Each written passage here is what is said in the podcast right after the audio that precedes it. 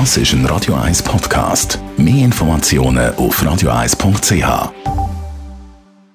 Best auf Morgenshow.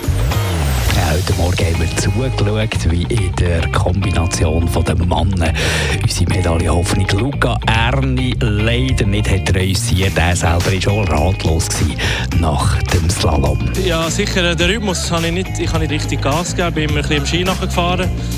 Und sonst, äh, ja, die anderen Sekunden weiß ich wirklich nicht, wo ich die noch liegen Und es hat in diesem kalten Morgen heute bei Temperaturen von minus 7 Grad doch etwas Prickelndes gegeben. Die Kinocharts nämlich auf Platz 1 nach Nummer einer Woche.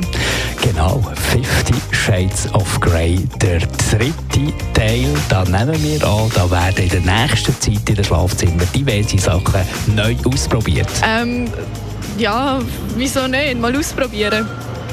Vielleicht in Zukunft einmal.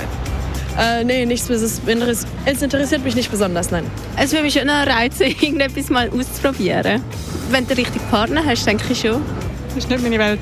Nein, interessiert mich nicht. Die Morgenshow auf Radio 1.